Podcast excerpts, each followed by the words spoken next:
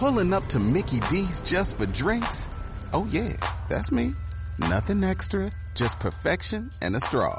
Coming in hot for the coldest cups on the block. Because there are drinks.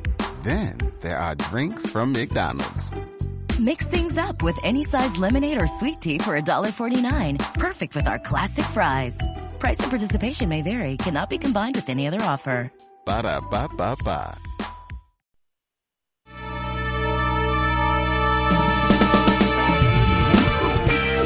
Todo inicio es complicado, pero cinco minutos bastan para soñar toda una vida. Cada instante es único, aprovechalo. Así las cosas. Situaciones cotidianas que marcan nuestra vida. Así las cosas.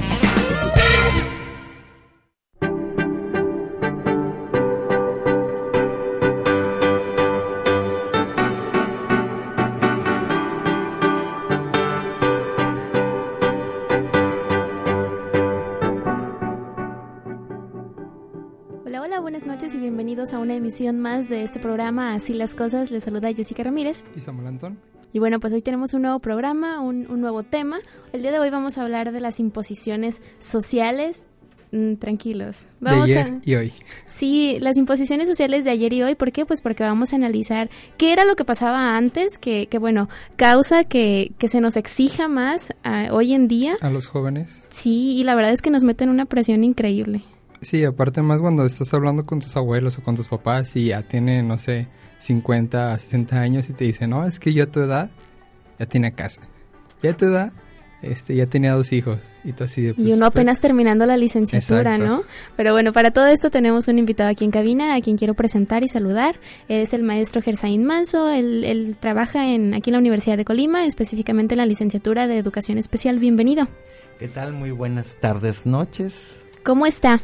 Pues escuchando cuando hacen referencia a que es que ya probablemente tenga 50, pues me siento aludido, soy de esa generación.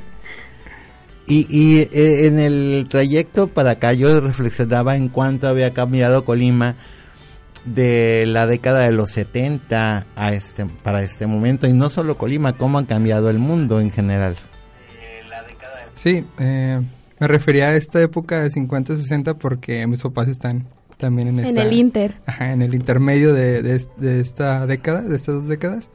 Y me pasa esto de que me cuentan mucho cómo era antes, cómo eran las familias antes, que eran muy numerosas, que ahorita son más, más pequeñas. Yo creo que hay que partir de ahí, ¿no? De cómo era Partimos- la calidad de vida antes, en este sentido de las familias, por ejemplo. Bueno, mira, yo vengo de un barrio muy, muy tradicional que cuando yo era niño constituía casi las orillas de la ciudad.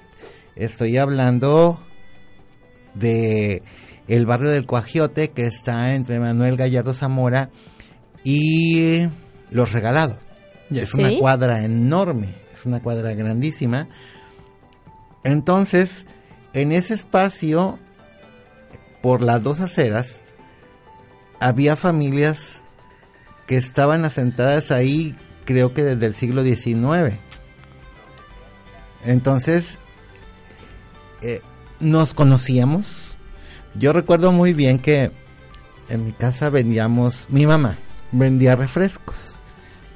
¿En bolsita y con popote? No, todavía no llegaban, no eran tan comunes, eran bolsitas de papel, entonces obviamente el, el refresco se habría tirado.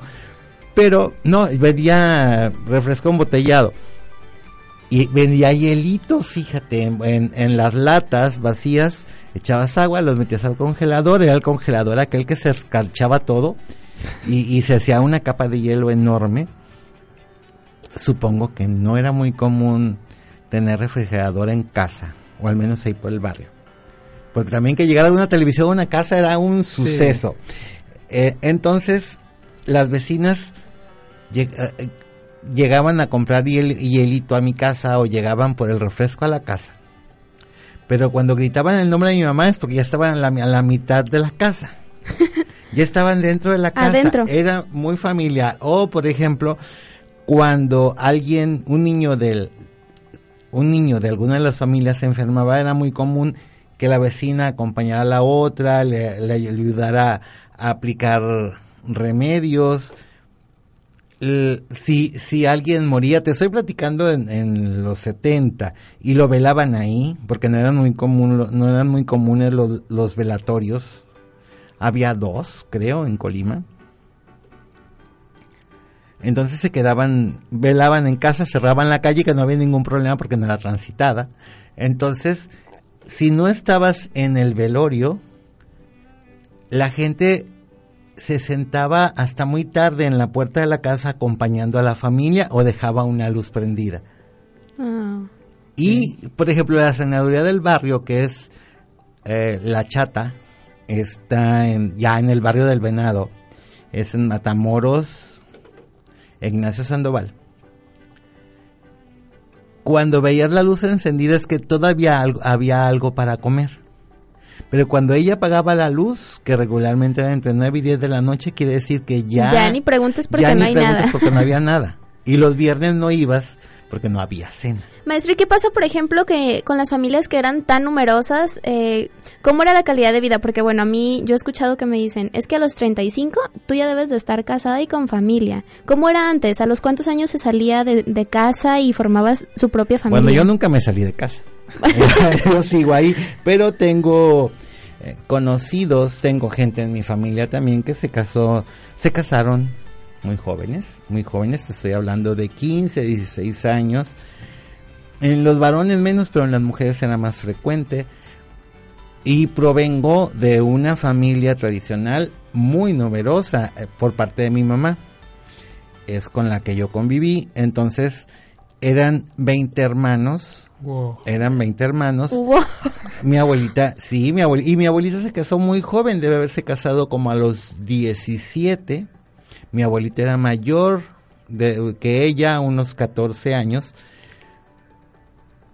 Y sí, sí, Sí, estoy bastante viendo- mayor. eh, sí, no, era justa la, la, la proporción, era justa la proporción de edad. Yo mucho, eh, conocí muchos matrimonios en esa, en ese rango de edad. Que se llevaban 10, 10, 14 años, 15, no sé. 20. E incluso había un señor que se casó con una muy una señora muy jovencita y muy bonita y el hombre le debe haber llevado unos 40 años. Guau. Wow. Ajá, y tuvieron una prole bastante, pues una prole, imagínate. Entonces, eh, te- les cuento, de esa, eh, de, de esos 20 descendientes de mis abuelitos, sobreviven 14. Claro, porque era bastante común que no sobrevivieran No, todos, no sobrevivían porque además eran las condiciones, no eran Sí. las propicias.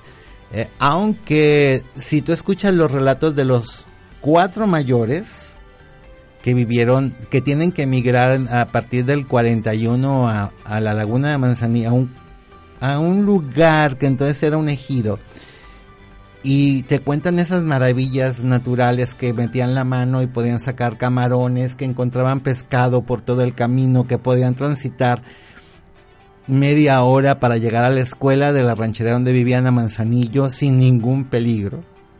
Pues Entonces tú dices, pues, ¿dónde estaba la pobreza? Era otro estilo de vida. Eh, y claro, cuando regresan a Colima, pues se diversifican en oficios. Tenían mis, en- algunos tíos que se dedican a cortar y vender quelite, acompañaban a la, me supongo que a la siembra y al, en el oficio de albañilería que mi abuelito practicaba.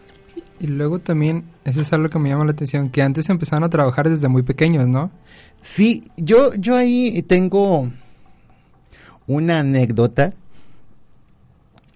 Siempre he sido muy flojo para levantarme. Entonces, iba al turno vespertino en la, a la primaria. Y los, los viernes por la tarde me ponía de acuerdo con otro primo para el día siguiente, el sábado, estar a las 6 de la mañana en la puerta del mercado para cargar canastas y bolsas, porque entonces el mercado abría tempranísimo, no como ahora. Entonces, yo nunca llegaba.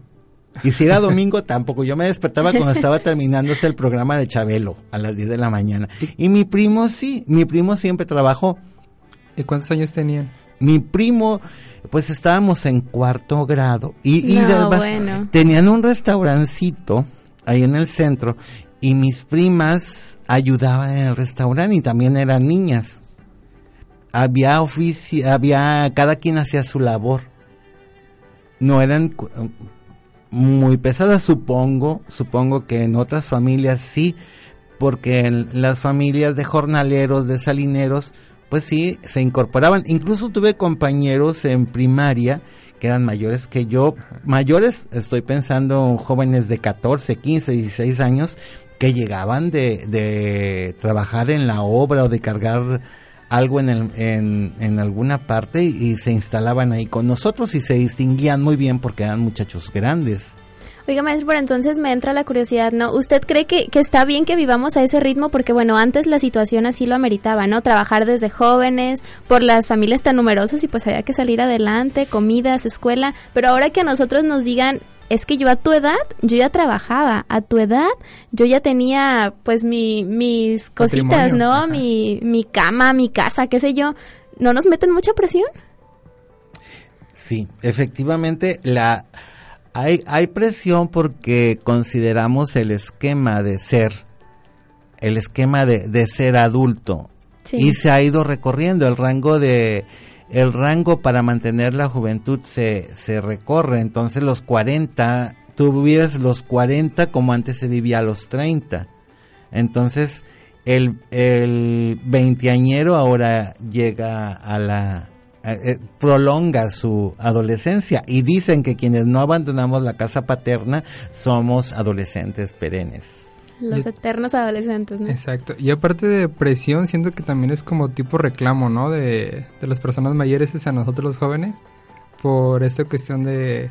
Como ya ellos ya tienen un patrimonio a los 25 y nosotros todavía no, estamos acabando el... Pero tenían hijos a los 25. ¿Cuántos años tenían? Sí, mi abuelita se casó a los 17 y tuvo un hijo cada año a los 25. Ya tenía tres. No, hija, ah, no, tenía con 8. 17, sí. Tenía 8. Tenía ocho hijos. Y mi No abuelito a los, pensemos, cual, a los se- eh, 50 tenía ya sus 20 hijos. Wow.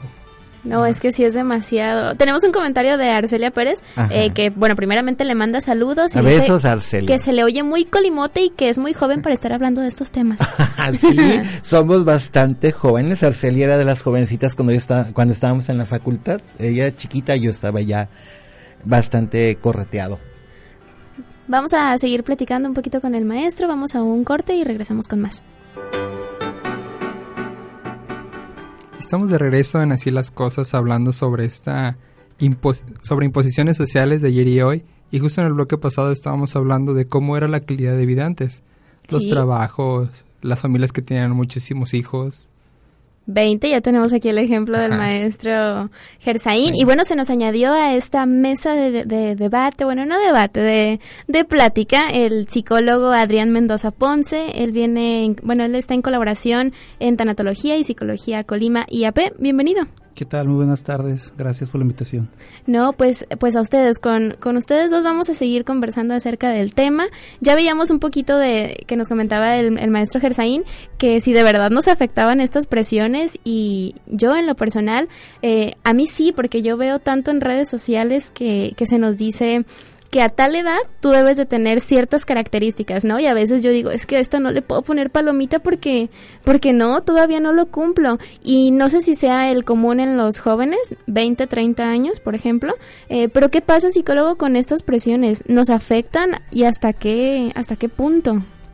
Mira, tal vez sí puede llegar a afectar, ¿no? Debido a que tal vez no estés cumpliendo tus propias metas y más bien estés cumpliendo hasta cierto punto lo que tus papás no llegaron a cumplir. Uh, Sí, buen sí. punto. Sí, entonces no es tanto el que tú quieras llegar a, a tal meta o a tal lugar, sino que a lo mejor nuestros padres se quedaron a medias en ese camino y quieren que nosotros concluyamos ese camino por ellos. Entonces sí genera una presión y viene a mi mente, no sé, por mencionar algún tipo de familia de maestros, ¿no?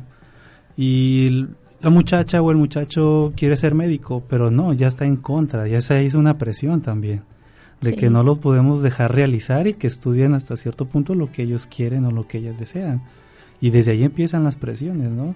El estereotipo de tienes que ser como tu papá, tienes que ser como tu mamá, tienes que seguir ciertos lineamientos porque es lo que marca la sociedad, ¿no? Lo que está dentro de los parámetros normales, vaya, por así decirlo.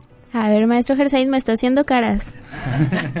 Compártanos lo que está pensando. no, es que es, coincido totalmente con el psicólogo porque sí hay una manera de seguir de seguir el canon, pero también no tenemos que ser todos exactamente iguales. Eh, no sé eh, qué pasa cuando decidimos estudiar una carrera que no es la más, la, eh, no, la gente supone que no es la más rentable. Y exactamente los adultos queremos que el joven tenga un futuro asegurado, pero el futuro nadie sabe dónde está. Sabemos del presente, conocemos nuestros hechos pasados, pero eso no quiere decir que tengamos la mejor historia. Por estar en el presente no quiere decir que hayamos vivido la mejor historia. podemos y podemos presentar una máscara, o bueno, tener una configuración social de muchísima seguridad, de mucha prestancia, pero en realidad no sabes, no sabemos o no manifestamos qué suprimimos a lo largo de nuestra vida para poder estar donde estamos.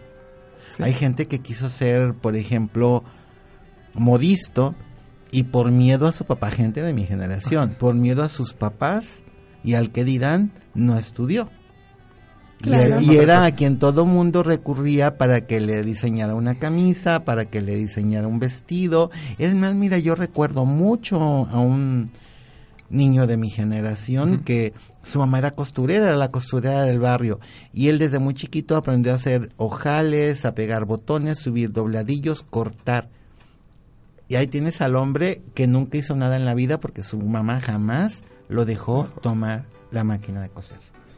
Pues qué feo, ¿no? Que queramos a los hijos este, encaminar a, un, a unos sueños frustrados de los papás y entramos esta parte de que mis hijos no sufran lo que yo sufrí o que sigan los sueños que yo no pude alcanzar, ¿no, sí Sí, me gustaría que, el psicólogo Adrián nos comparta un poquito de qué reacción podemos presentar los seres humanos cuando sentimos esta presión, ¿no? Si, si pudiéramos mencionar algunas características, ¿cuáles serían? Ok, mira, lo principal que, bueno, las principales conductas podría ser estrés, ¿no? Preocupaciones eh, excesivas, cansancios emocionales.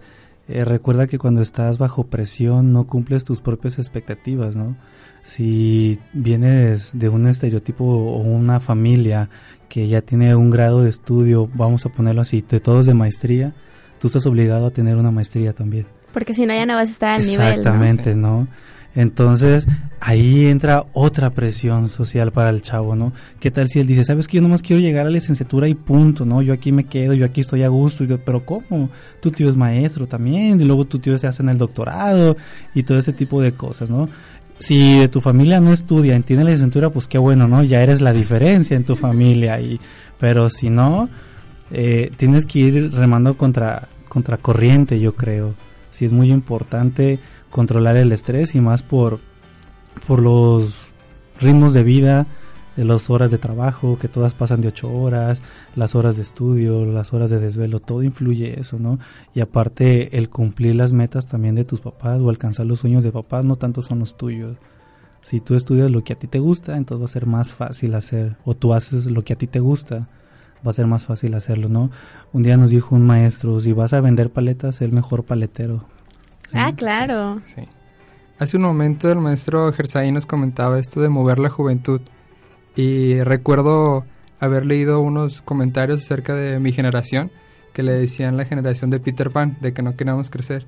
Ah. ¿Qué, ¿Qué, pasa con eso? O sea, si realmente se mueve la juventud o realmente queremos ser jóvenes más tiempo o, o antes no se disfrutaba tanto la juventud.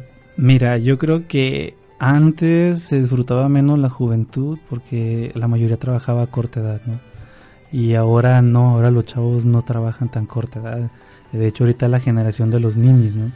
De los que ni estudian ni trabajan y antes o todavía hoy en día trabajan y estudian los chavos, ¿no? Esta parte de, se podría llamar también complejo de Peter Pan, ¿sí? El complejo de Peter Pan tiene que ver esta parte que no quieres crecer y ser siempre niños para evadir tus responsabilidades. Yo creo que eso todavía no- nos alcanza en pleno siglo XXI y también los chavos del día de hoy no quieren responsabilidades. No quieren Pero ¿será eso? ¿Será eso que no tenemos ganas o será que antes se les permitía trabajar desde muy jóvenes? Es que no, es- no es solamente la, la actitud, es también el- todo lo que hacemos para permanecer jóvenes, que nuestra apariencia sea joven. Eh, eh, tengo compañeros en, en la universidad que escuchan la música, que escuchan sus alumnos, escuchan, ven- leen lo que leen los alumnos. Eh, recuerdo, por ejemplo, cuando salió la saga de Crepúsculo, que todos los que estamos en el área de literatura juzgábamos mal esos libros. Sí. Y me decía una, un- una, una investigadora de, en esa área, pero ¿cómo vas a poder, cómo los juzgas si tú no los has leído? ¿Y cómo juzgas de e- esa película si no te has ido a sentar al cine?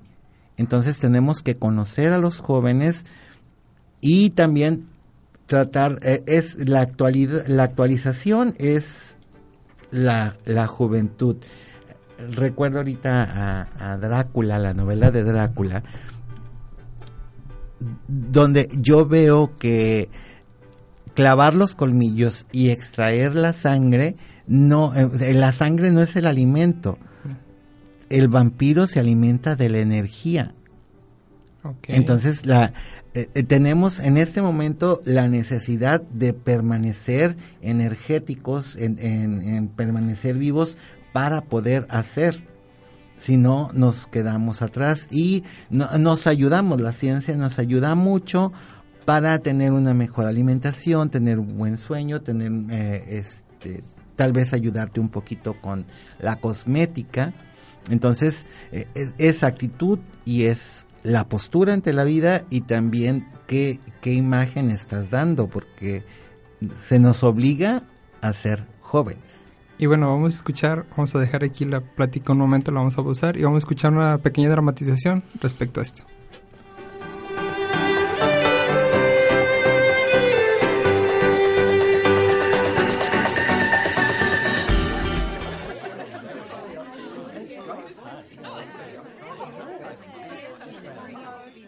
Ay, sobrina, ¿y el novio? No tengo, tía.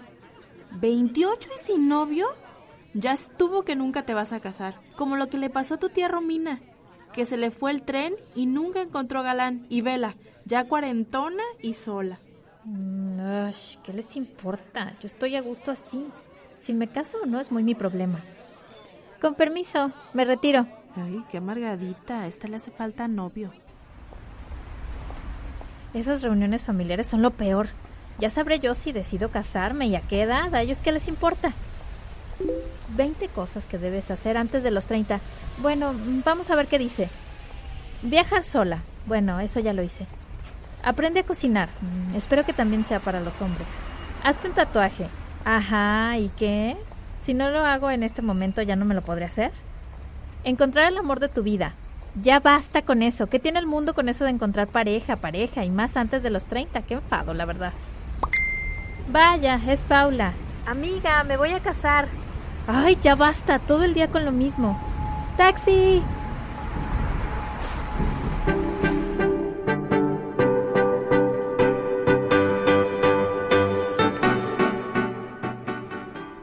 ¿Qué tal esas comidas en las que te interrogan y te preguntan por tu vida amorosa y te presionan por el novio, la novia? Y no falta la tía preguntona, ¿no? Que siempre está ahí metiendo el, el dedo en la herida, en la llaga. Oigan, pues si se sintieron identificados, quédense con nosotros. Vamos a seguir con más de este programa, así las cosas. Vamos a ir a, a un corte y cuando regresemos, pues seguimos con esta entrevista con el maestro Gersaín Manso y con el psicólogo Adrián Mendoza. Volvemos.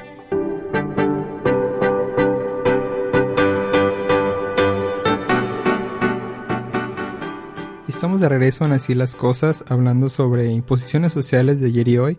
Y ya hemos estado hablando en los dos bloques anteriores sobre cuestiones y presiones de los adultos hacia nosotros los jóvenes. Y si tiene algún comentario, alguna duda, nos puede llamar al 31 610 53 o nos puede enviar un WhatsApp al 312 10 90 47. 90047. 31210 90047. La verdad es que este espacio es para consulta. Digo, tenemos al psicólogo y al maestro Gersaín. Y, y bueno, creo que es válido, ¿no? Poder compartir también nuestras experiencias. Y así como estamos escuchando al maestro Gersaín con, con recuerdos bien colimotes, pues bueno, también estaría bonito e interesante escucharlos a ustedes. Exacto. Y yo me quedé con una duda. A ver. Para el psicólogo eh, Adrián que qué pasa ah, tal vez no hay presión implícita este pero hay presión como interior o sea que nosotros mismos nos presionamos por a lo mejor querer una casa este pero cómo es que llega esta presión o sea aunque nadie nos la diga nosotros nos, nos presionamos. Mira no es que nadie te la diga así como tal no pero si nos vamos un poquito atrás eh, a esta cultura tal vez un poco machista del hombre, papá te decía, tú tienes que ser el hombre de la casa, tú tienes que dar seguridad, tú tienes que dar estabilidad y en teoría tú tienes que tener una casa. Entonces todo viene desde ahí, desde atrás, esa presión viene desde, atrás. Desde niño ya nos dijeron qué teníamos que hacer, somos programados. Yo tenía una charla con una psicóloga eh, colega de ahí del trabajo me decía, ¿sabes qué? Qué cruel es ser es, niño, ¿no? Porque no te puedes expresar. Tus presiones son tremendas, no puedes llorar, no te puedes vestir como tú quieres. ¿sí? Tienes que cumplir con un estereotipo, tienes que cumplir con un trabajo, tienes que ser un ejemplo a seguir, tienes que darle tú todo a tu familia.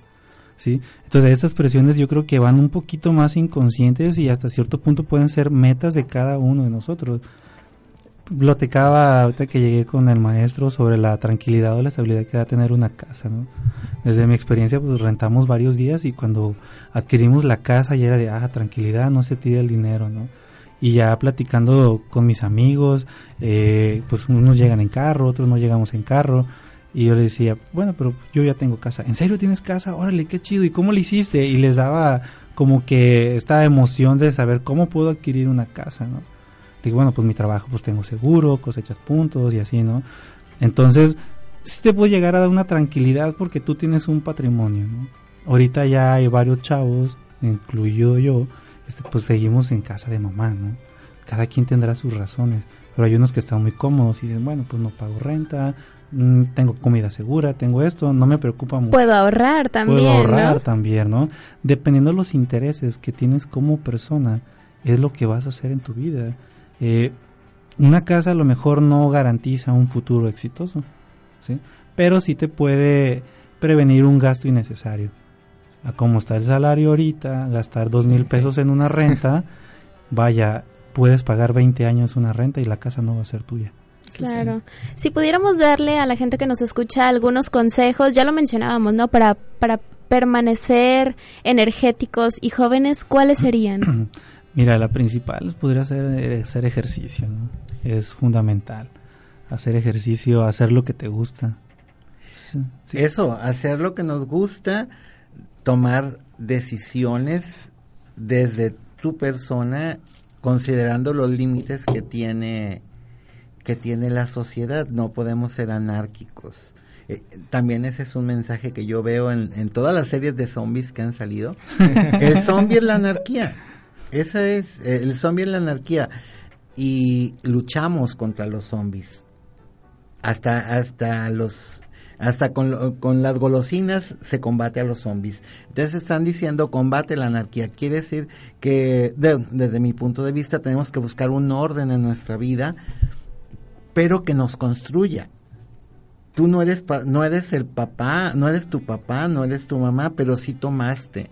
Paul Ricker dice eso, nos construimos desde el otro, desde el, desde que, desde el que está enfrente. Entonces, a partir de esa construcción, más lo que cosechas a lo largo de tu vida con todo lo que ves en la calle, eso es cierto. Vas, eh, vas siendo tú. Y, y tenemos que expresarnos. Miedo a expresarnos siempre vamos a tener, pero creo que ese es el punto muy importante. Y lo que dice el, el psicólogo, tener una, una, buscar la mejor alimentación posible, Eh, si no hacemos ejercicio, como yo, caminar media hora, el perro es un pretexto ideal, pa- lo sacas a pasear, ya después de muchos años no sabes quién saca a quién. Sí. Pero, Sí, sí. pero, ¿Quién es el dueño? pero lo, pero es, eso es lo más importante. Y el movimiento, el movimiento, y no solamente el movimiento del cuerpo, el movimiento del- de la mente, estar buscando siempre nuevos aprendizajes. Y hace rato en el corte estábamos platicando sobre estos papás que no dejan a los hijos avanzar solos. O sea, que siempre están queriendo involucrarse en los asuntos del, del hijo. ¿Cómo, ¿Cómo es que en una situación así podemos como liberarnos o apartarnos de los papás? ¿Qué podemos hacer? Mira, no es tanto que los hijos se liberen de los papás, ¿no? Eh, esto tiene que ver con el estilo de crianza y, y retomando a Albert Bandura con sus modelos de imitación y repetición. Este, los hijos imitamos y repetimos conductas de los padres, ¿no?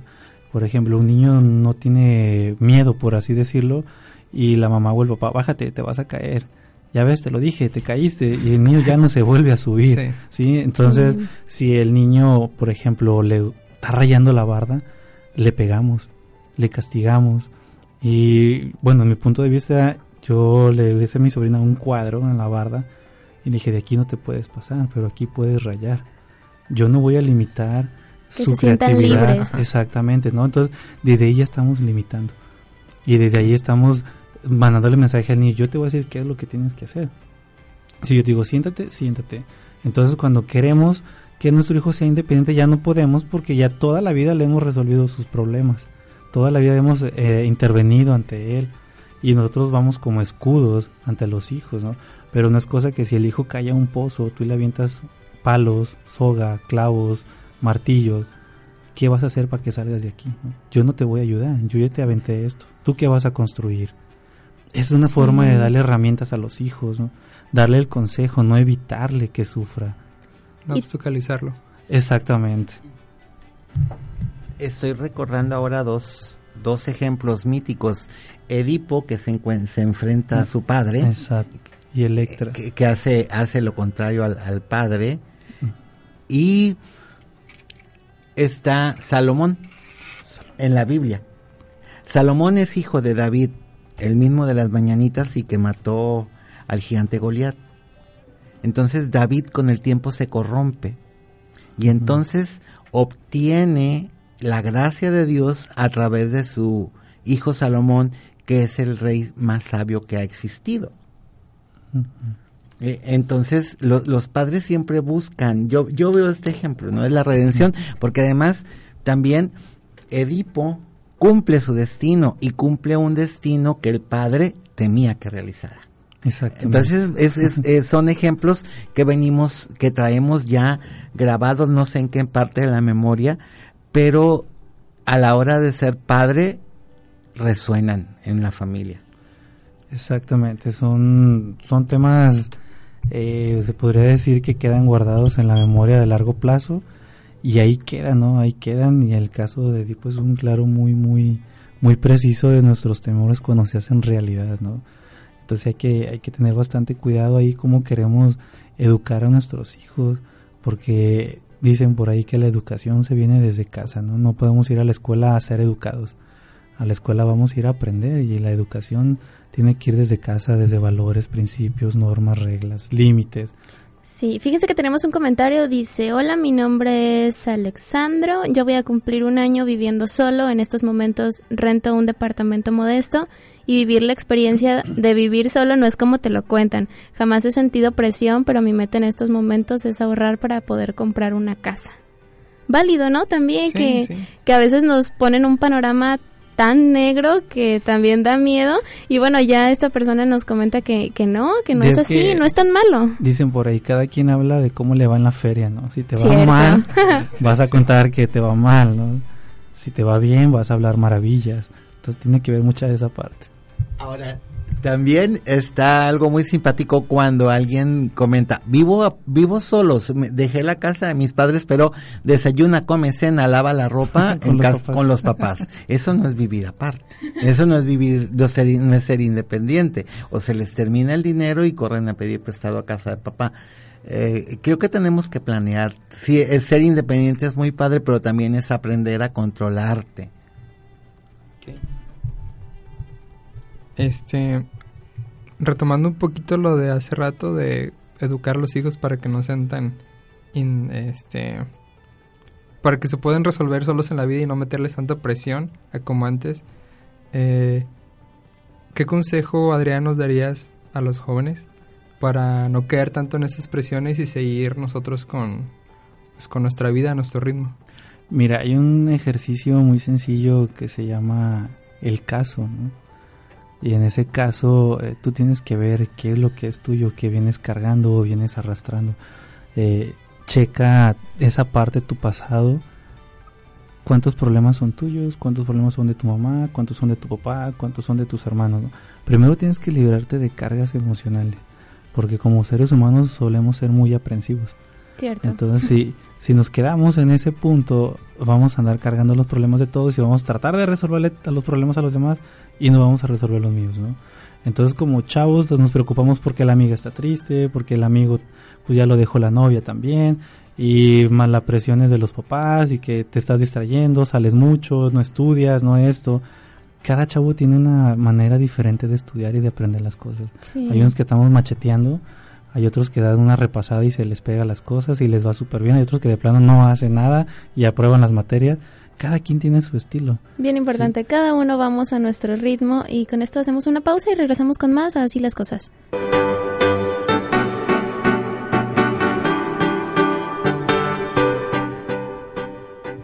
Estamos de regreso en Así las cosas, cuarto bloque y último de, de este programa. Sí, ya para despedir. Ya para despedirnos, Rápido. pues bueno, vámonos a las conclusiones directamente. Eh, a ver, el psicólogo Adrián Mendoza, ¿cómo concluimos esto? ¿Algún consejo para los que nos están escuchando? Hagan a lo que a ustedes les gusta, ¿no? Si ustedes quieren ser pintores, sean pintores. Decía aquí el maestro, si quieren ser modistas o diseñadores, sean diseñadores, viajen, salgan, conozcan nuevos estados, otros países. Eh, recuerdo que en la universidad nos decía la maestra Irma, los colimenses no ven más allá de los volcanes. Sí, entonces, eh, analícenlo ahí cada quien y vean qué hay después de los volcanes. Hagan lo que a ustedes les gustan y sean felices, sean felices sobre todo. Y maestro Gersaín, desde su punto de vista, ¿Vivimos al ritmo de los demás o a nuestro propio ritmo? Cada quien hace su ritmo. Cada quien hace su ritmo desde el ritmo de los otros. Es, eh, eso es eh, básico y también vamos conformando nuestra personalidad. Si quieres vivir independiente, dejar eh, la, la casa familiar, crecer, tienes que establecer claro qué quieres hacer, qué quieres en tu vida en mi generación no era, no, ni siquiera pensábamos el plan de vida, conforme iban pasando las cosas, ibas haciéndolo. Ahora te enseñan desde niño a hacer tu plan de vida, qué quieres ser. Entonces, cualquier cosa que quieras hacer, hay que hacerlo con dignidad, con respeto a tu persona y obviamente si te respetas vas a respetar a todos los demás y algún día los padres aprenderán a ser papás. Bien, pues muchísimas gracias, maestro Gersaín Manso. No, gracias al- por la invitación. Al psicólogo Adrián Mendoza Ponce, muchísimas Igual, gracias. gracias por la invitación. Y por haber estado aquí a ustedes a pesar del clima, que bueno, ya se, se viene un poco lluvioso. Muchísimas gracias. Pues bueno, vamos, antes de, de concluir, ¿qué te parece, Samuel, si escuchamos una canción más? Eh, vamos a escuchar I'm, I'm Just a Just Kid a Kid, y volvemos.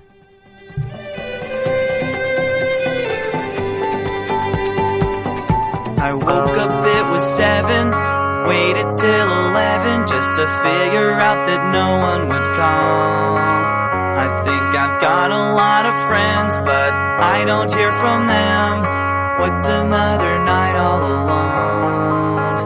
When you're spending every day on your own, and here it goes.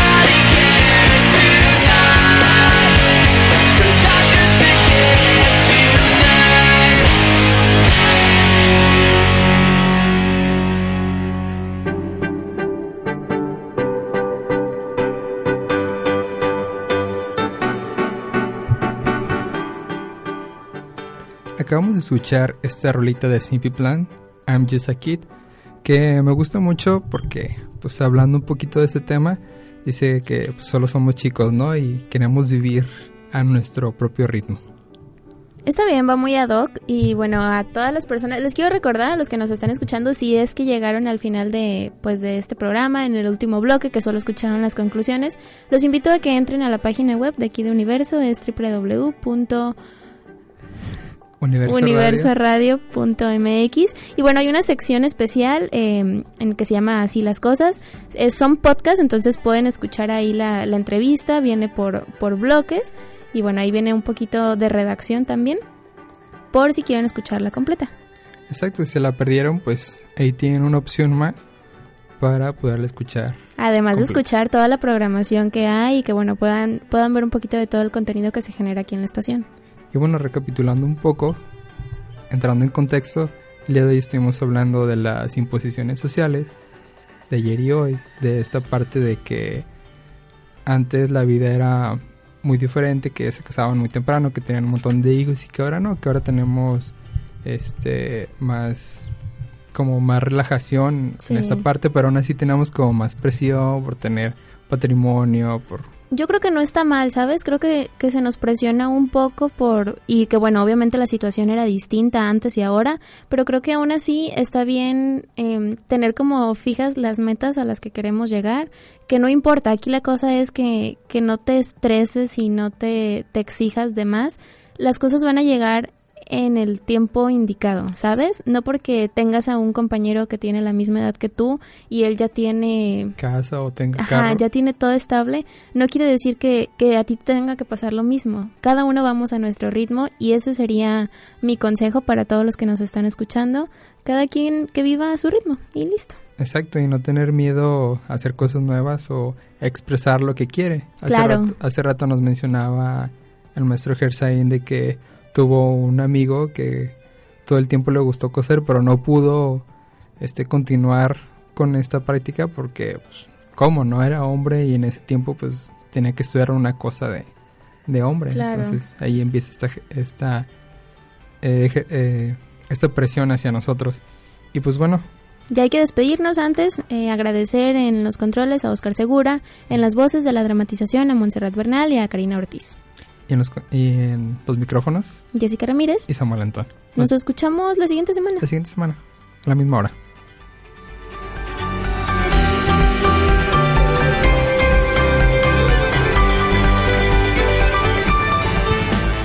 Todo inicio tiene su final. Pero no significa que esto haya terminado. Nos escuchamos la próxima emisión. Esto fue Así las cosas.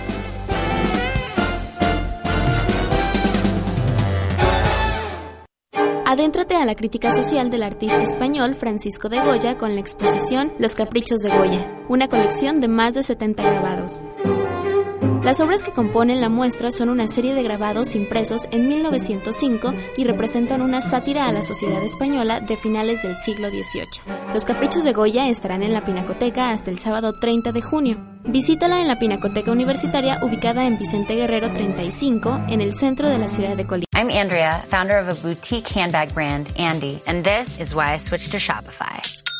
I tried three other platforms prior to Shopify, and I remember my breaking point was when I would try to make one little change and my entire site would go down. With the drag and drop theme editor, we don't need to hire a developer to do any coding. Each theme is automatically optimized on mobile. It's incredible. Get a $1 per month trial period at shopify.com slash listen. Go to shopify.com slash listen to take your business to the next level today.